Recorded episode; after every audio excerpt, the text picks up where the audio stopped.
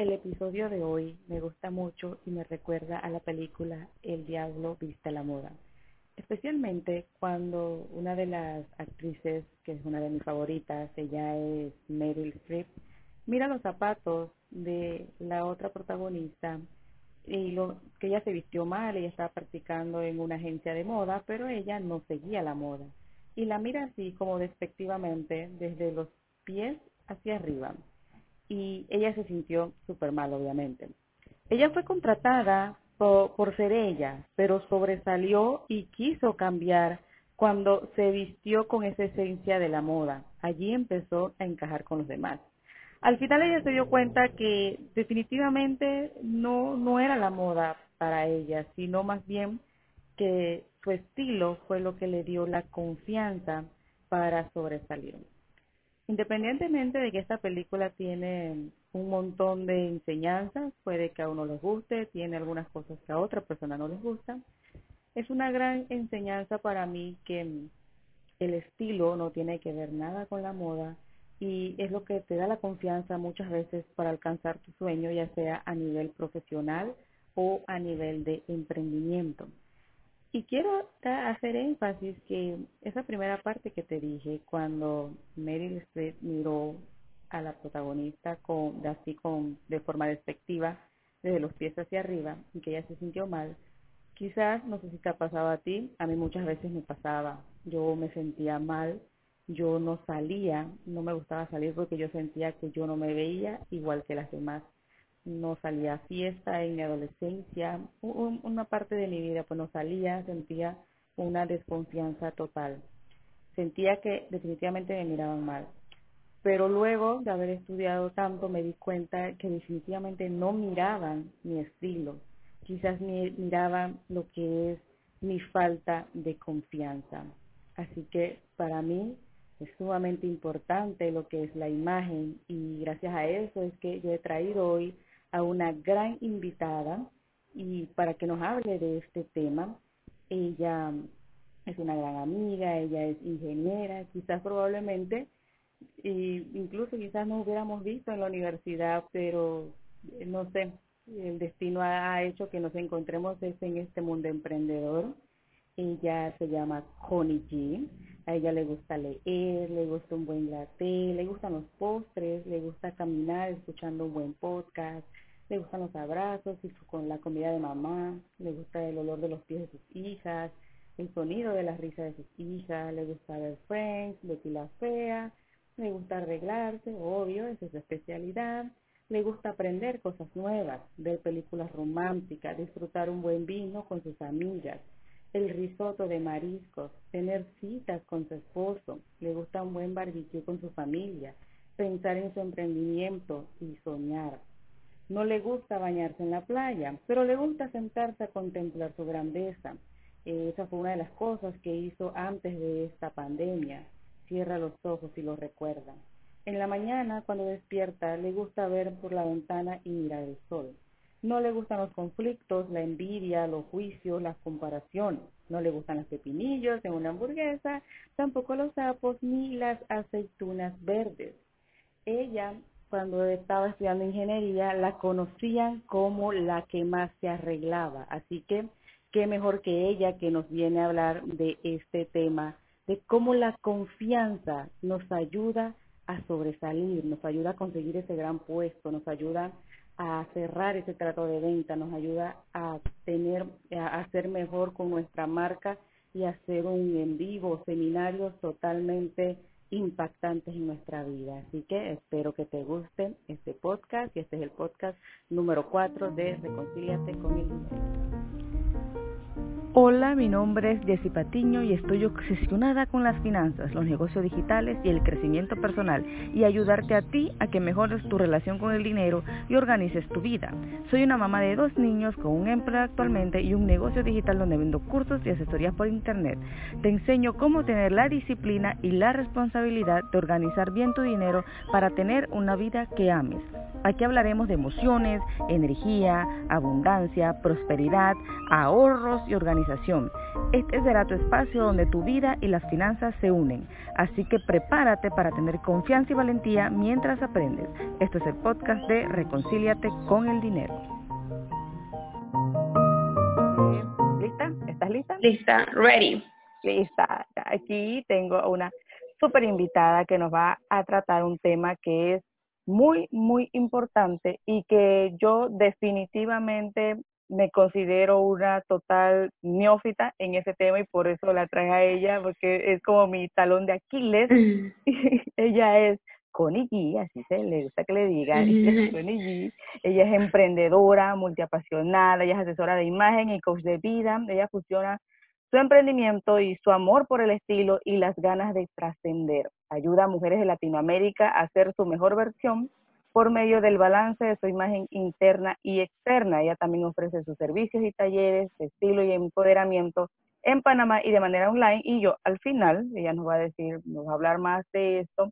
Y si yo tendría que decir algo personalmente, ella yo considero una persona que es, wow, súper sencilla, que nos ha mostrado eh, el estilo como de otra de otra forma, no como lo que vemos en revista, que a veces muchas decimos, ay, no, no vamos a alcanzar eso. es un tema totalmente apasionado, inclusive para mí, que siento, yo digo yo que no soy tan de ese tema, pero el tema de hoy, y créeme que les va a encantar a todas, así que Connie, yo no sé si te dices algo más de ti o algo, das la bienvenida aquí.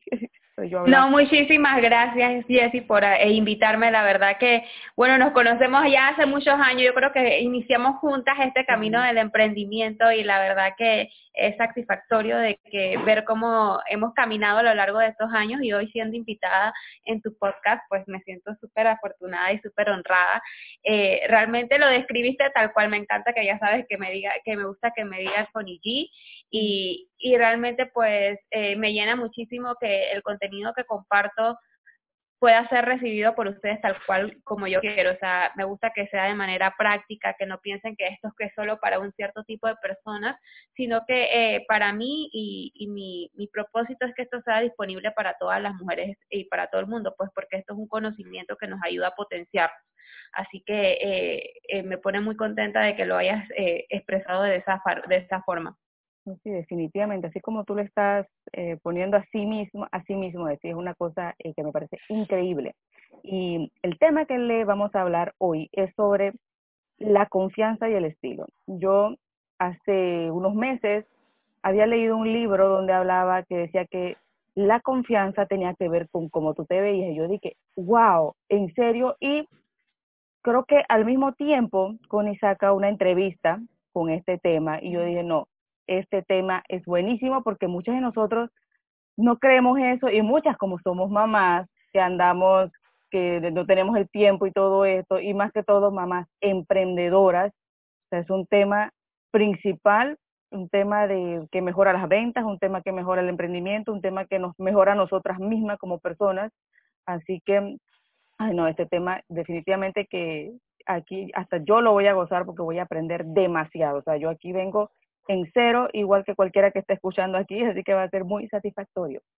Entonces, yo, recuerdo que tú me habías compartido ese, ese, ese eh, extracto del libro que, que estabas leyendo que decía eso. Sí, sí, no, totalmente. Yo dije, wow, no, o sea, y me encantó, me encantó, me encantó la verdad. Así que, bueno, entonces quería preguntarte, mi primera pregunta aquí es, ¿cómo tú relacionas la confianza con el estilo? Ok, me, me, gusta siempre iniciar con esto definiendo la palabra estilo. Eh, para mí la mejor definición es el es y la que pues dentro de todos estos años la que mejor se ha ajustado es el estilo es el conjunto de características de tu personalidad que demuestras por tus decisiones de vestuario.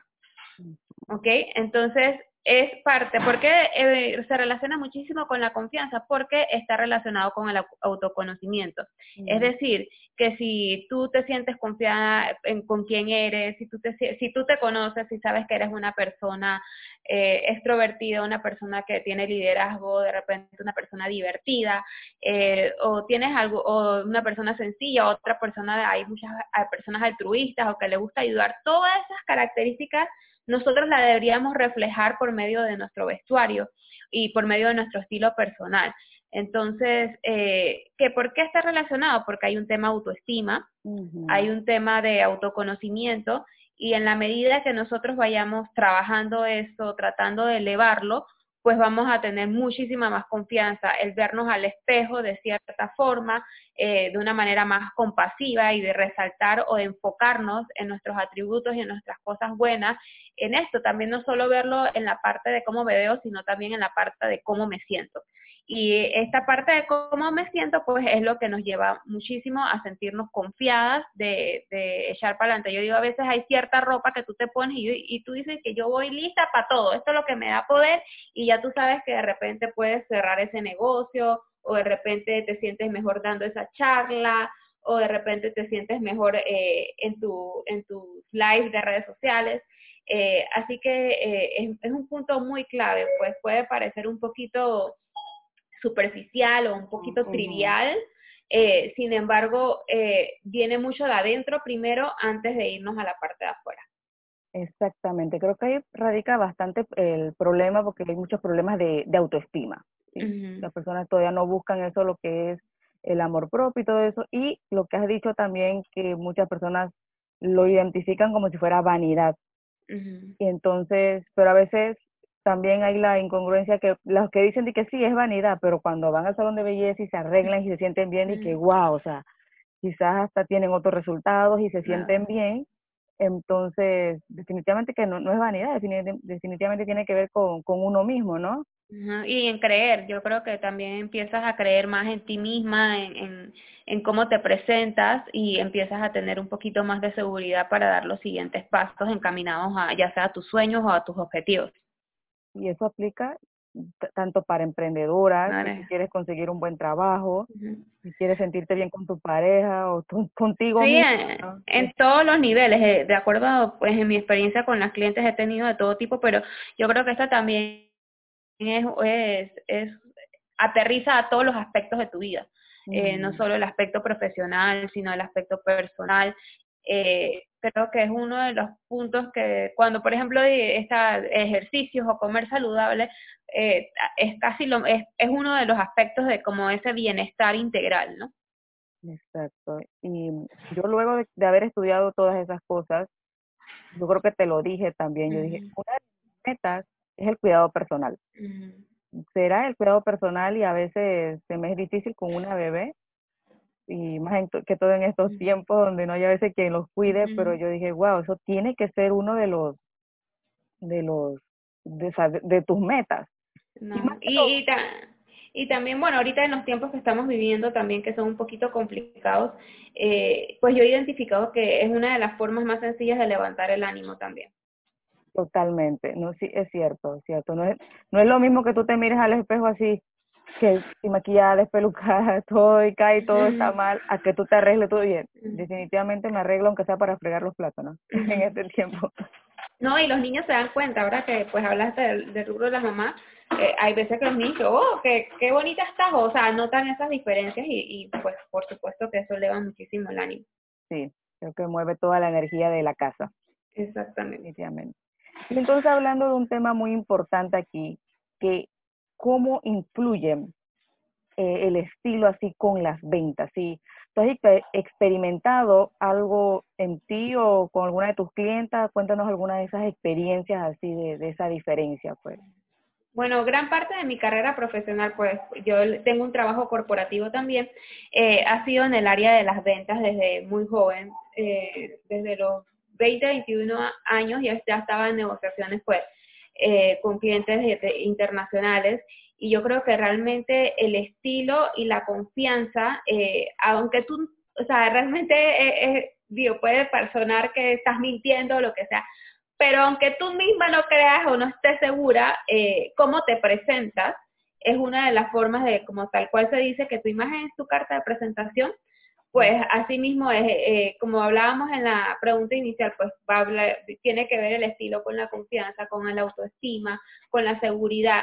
Y entre más tú estés segura de ti, eh, de lo que estás vendiendo eh, y de lo que estás proyectando, pues obviamente vas a ver un impacto en, en, la venta, ¿no? Y, y sí lo he visto con mis clientes, más que todo en las emprendedoras, eh, que vienen a mí, pues ya cuando empiezan a, tú sabes que cuando recién estás iniciando hay este poquito de miedo en cuanto a las redes sociales, de presentar tu emprendimiento, del que dirán, de, de poner la foto tal, y pues se preocupan por este tema que yo le llamo como el styling, por decirlo así, y al final lo que uno tiene que preocuparse es, por ser uno mismo, porque hoy en día lo que vale es la diferenciación.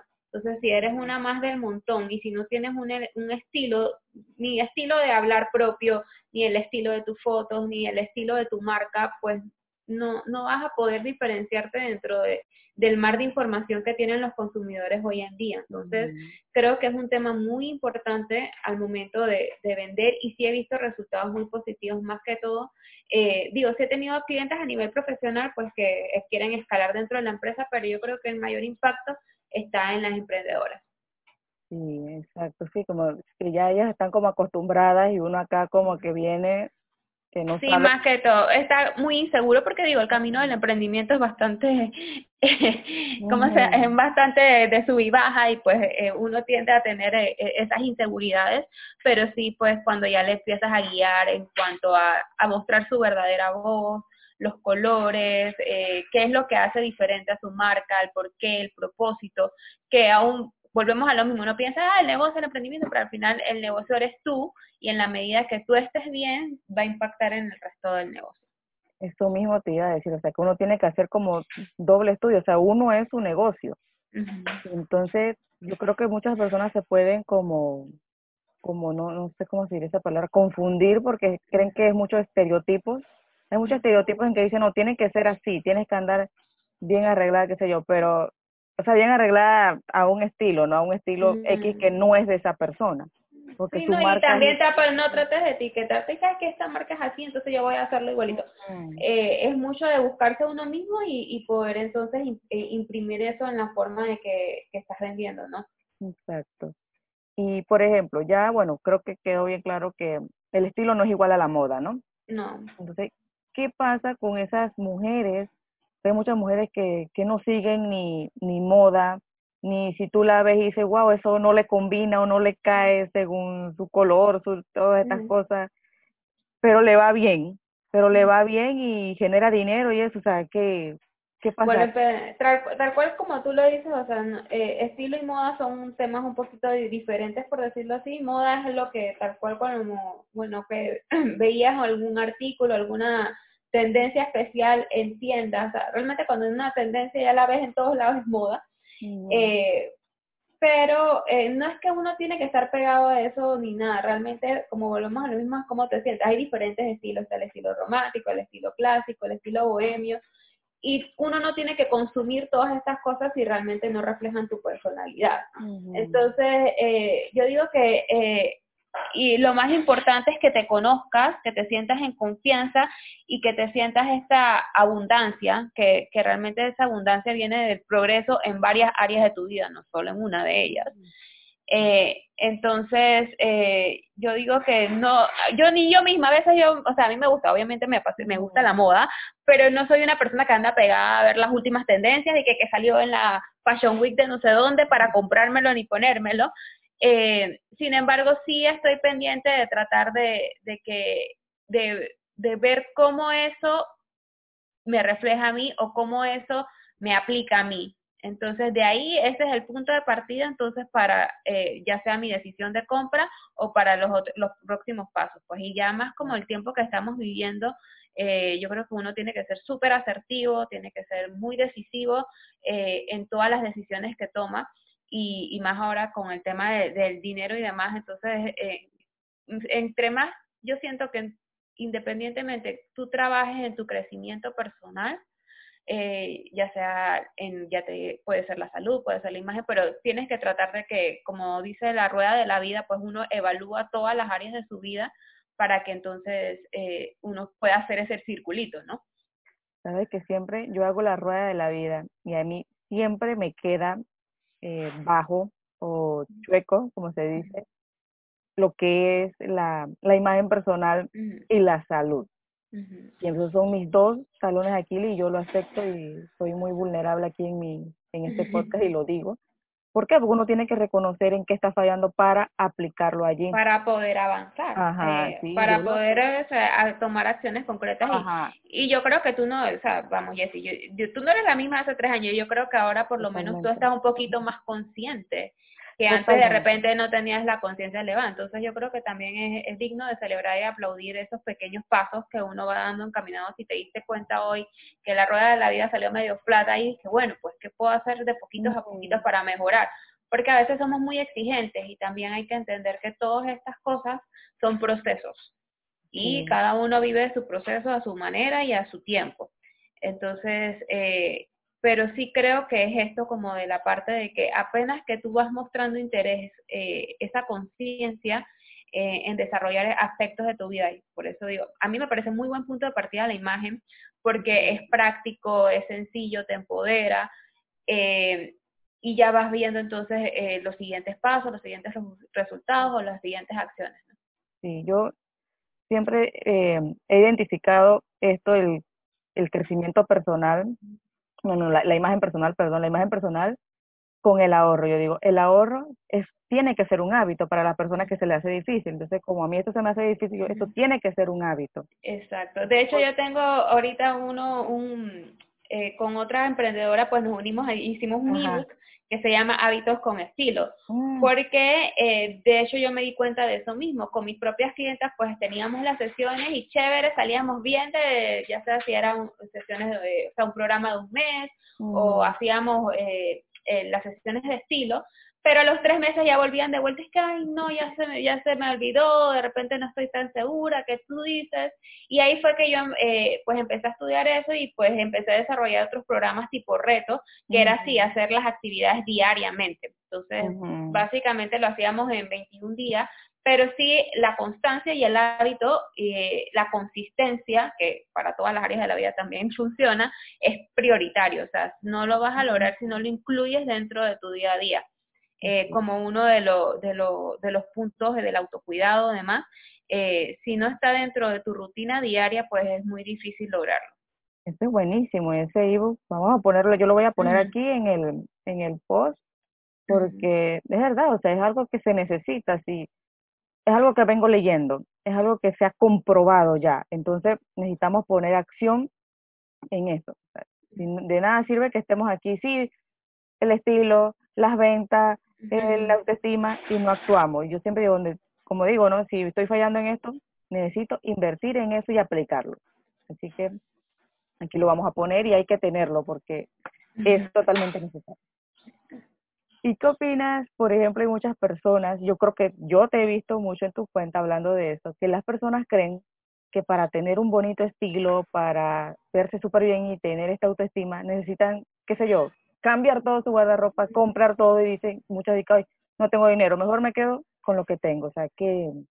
Para mí eso es un mito, eh, realmente eso no, no está relacionado. Obviamente que sí, pues uno, si vas a comprar eh, eh, piezas básicas, pues uno invierte, que es la palabra inversión, porque obviamente van a tener un uso más prolongado.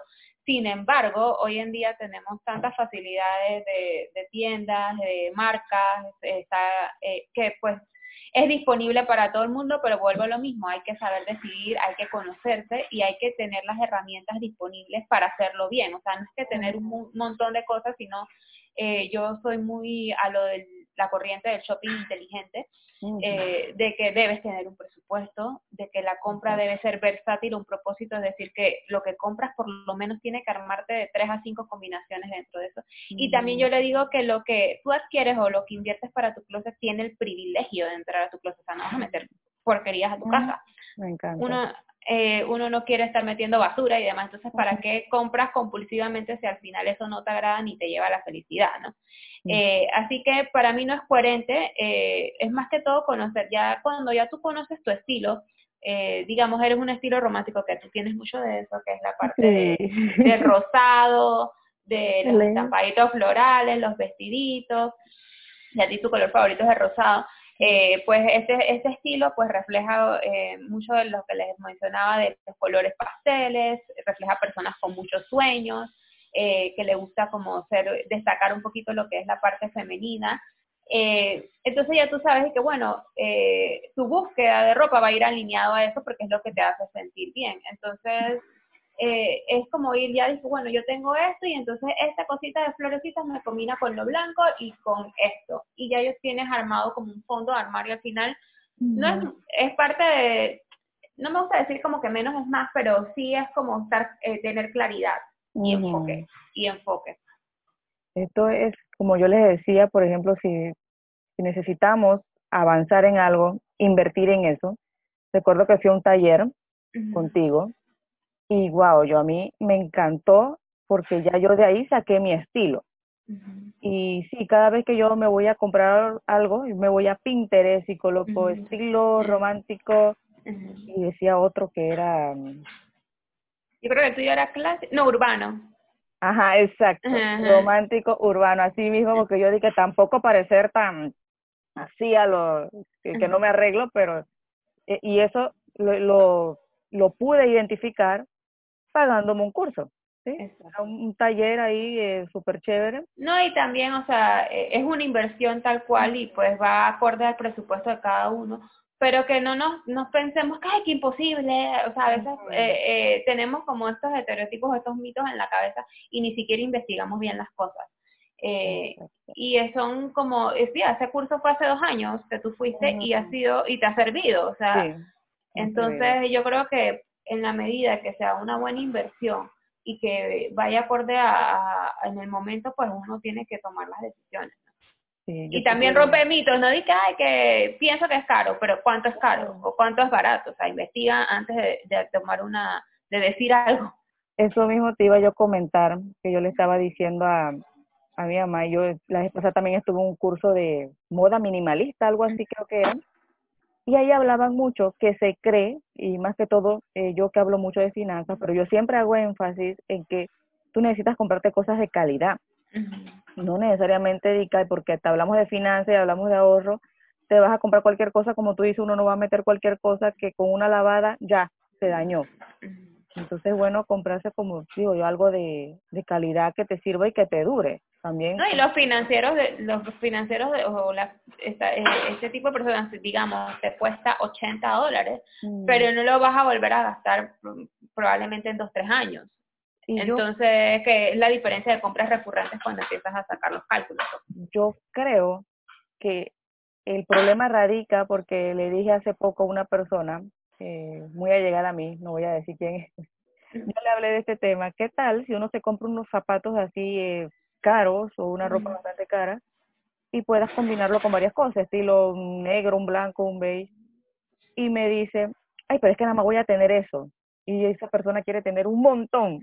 Entonces yo creo que ahí es donde radica el, como es el problema de las personas, ¿no? Que son compradores compulsivos, que creen que están vendiendo algo. Esta, eh, pues la otra emprendedora con quien hice el libro, que ella se llama Mónica, eh, ella eh, tenía un, de hecho, ella tuvo que hacer un reto después de seis meses sin compra porque ella se dio cuenta que su situación era muy complicada, ya era muy compulsivo su compra. Y bueno, una de las partes del proceso, que se, ya que todas nos están escuchando, las invito a hacer eso, es hacer un inventario. Haces un, una de las primeras partes de, nosotros le decimos closetitos, de limpiar tu closet, eh, es, eh, es y no es solo el que hay sacatario, es decir, cuentas cuántas camisas tienes, cuántos shorts tienes, cuántos jeans, cuántos sacos, y haces un inventario total de tus piezas. Cuando empiezas a contar y dices, o sea, o la que en el caso de los zapatos, o sea, tengo 20 zapatos, o sea, ¿qué hago con 20 zapatos? O sea, y ahorita más en los tiempos que estamos viviendo, yo también lo he experimentado, yo dije, ahora qué hago con tantos zapatos, no necesito tanto de eso. Eh, y ahí nos vamos dando cuenta de que a veces dice, ay, no tengo que ponerme, ay, no sé qué, y es que eh, nos damos cuenta pues de otras cosas que se van revelando dentro del proceso que nos tenemos que ocupar también. Sí, yo antes compraba muy mal, luego lo, no, no sé cómo me dio por comprar así, yo antes compraba, ni siquiera me fijaba que tenía, ni siquiera me fijaba que, que me combinaba con que puras cosas estampadas, ya te imaginas. Que y ahora esto con qué me lo combino. Ah, no, me falta esto, tengo que ir a comprar otra cosa. Luego de un tiempo empecé a comprarme puras cosas de colores neutros. yo misma como cansada y no, ¿sabes qué? Este blanco, unos blusas así, me lo puedo poner con esto, con esto y con esto, con un montón de cosas. Y creo que con eso salvé bastante de estarme comprando muchas cosas, porque sí, a mí me gustaba también comprar bastante, bastante, pero muy mal, o sea, comprar bastante, pero mal. y te das cuenta que tienes que ver mucho de lo mismo. Sí. Mucho de lo mismo y al final, ok, esto no, está, no me está dando ningún tipo de diferenciación ni nada. Entonces es como que no necesita cuatro pantalones negros, no necesita cinco camisas blancas, o sea, eh, entonces esa parte del inventario es súper valiosa y como les decía es como muy reveladora. Eh, así como pues es un poquito como duro, uno no se le, uno tiene apego a ciertas cosas o de repente hay otras necesidades emocionales dentro de, de ese camino que se van revelando, entonces por eso te digo que, que son procesos reveladores y que no, no necesariamente, o sea, la parte final es lo de afuera, pero en el camino va mucho de lo de adentro. Sí, no, sí, creo que también tiene que ver mucho con el apego que tienen las personas, porque a mí también me llegan muchas clientas de tantos problemas financieros y a veces yo les digo, digo bueno, pero vamos a sacar eh, qué ropa tú no quieres, que ya no te gusta, que no usa, vamos a venderlo. Y dice, ay, no, no, no, no, pero ¿quién vende su ropa? Dice, o sea, y era alguien que dice que a veces gastaba hasta 30 mil dólares. O sea, tú te imaginas a alguien que gasta tanto dinero y dice que ella no va a vender ese closet era gigante, pero no. No iba a vender ropa. Y yo soy ahora y que me gusta mucho este tema de, de ropa pre-love, o sea, de que, que las personas que venden su ropa, pues es que, y, y yo, ah, yo no tengo, porque también volvemos a lo mismo, en el hemos crecido con tantas creencias limitantes que, dije, o sea, tú le dices de repente a tu mamá y que me compró una ropa usada y que, ¿qué? y para las nuevas generaciones puede ser como tan normal. Eh, pero sí es como que a la larga es el uso, el uso de vida, menos contaminación, son piezas lindas igual, eh, de repente cosas de marca que, que tú no quieres invertir en lo que cuesta inicialmente, pero sí te gustaría tenerla y pues eh, son otras alternativas. Por eso te digo que eh, a veces nos cerramos que nunca voy a tener algo de esa marca porque es caro y de repente puedes ya comprarlo eh, qué sé yo. Así que sí. Sí, es que a veces nosotros mismos nos metemos nuestras películas mentales y cuando ya se las expresa a otra persona y que, ok, no estaba tan, o sea, no, me estaba dando un vaso de agua. Sí, antes yo daba mucho esa sugerencia, yo cómprate en una ropa americana, algunas cosas, algunas cosas son buenas, otras no. Y la persona como que, no. Mi mamá también, mi mamá dice, mm, no. pues sí, bueno, entonces yo quisiera aprovechar estos últimos tiempos, a mí me encanta preguntar esto, porque muchas personas, pues cuando yo he escuchado podcast y tú ves a personas, wow, con un emprendimiento ya exitoso y tú te sientes súper bien, ¿no? Cuando lo ves. Pero cuando tú escuchas como ese, ese, esa, ¿cómo se llama? Esa transición, los, los errores, las cosas que han tenido las emprendedoras, tú como que conectas más con ellas. Entonces a mí me gusta preguntar siempre, eh, ¿cómo fue esa transición tuya? O, o, por ejemplo, que tú eres ingeniera civil, eh, no, ingeniera que ambiental, ingeniera ambiental, hacia tu emprendimiento, o sea, y cómo fueron tus inversiones también para capacitarte, porque créeme que a mí me siguen un montón de personas que dicen, o sea, no, no tienen idea de qué hacer o les da miedo invertir, y pero a veces es totalmente necesario. Entonces me gustaría que nos contaras así brevemente de ese tema. Bueno, yo, yo, realmente como que siempre tenía esa chispita de emprender. Sí estudié ingeniería ambiental. Yo creo que cuando uno está pelado, uno no... O sea, sabe más o menos lo que le gusta, pero no completamente. Y también, pues, volvemos a lo mismo, las generaciones son diferentes. Antes tú decías y que voy a ser emprendedor y todo el mundo te miraba feo. Eh, diferente a, pues ahora, a esta era un poquito más digital y ahora que va, se va a compartir aún más digital. Eh, pero sí, pues no me arrepiento de haber estudiado la ingeniería, pues la parte de procesos, de planificación, pues viene mucho de, de allí. Sin embargo, ya en mi parte, eh, cuando me fui pues en la parte profesional, empecé a desarrollarme, me di cuenta que que siempre me, me, faltaba como algo y pues ahí nace mi pasión. Eh, esa, ese descubrimiento fue una de las primeras inversiones. Yo contraté a una eh, mentora para que me ayudara a, experimentar eso y a tener un poquito más de claridad. Eh, tuve, o sea, em, empecé con una cosa completamente diferente. O sea, yo sabía que me gustaba la, la, imagen, la moda y el estilo y demás, pero yo no tenía ninguna formación en eso. Mm. así que me tocó invertir en la formación me tuve, estudié un diplomado en, en asesoría de imagen y luego estudié life coaching. Y todo eso también a veces las personas piensan que, que pues que no, que tengo que dejar una y hacer otra, pues todo al mismo tiempo de un trabajo corporativo. cuando algo es prioritario para ti, tú le otorgas el tiempo que se merece. Entonces, eh, muchas veces la excusa de no tengo tiempo, no tengo dinero, no tengo tal, pero si nos gastamos eh, 100 dólares en ropa cuando no la necesita.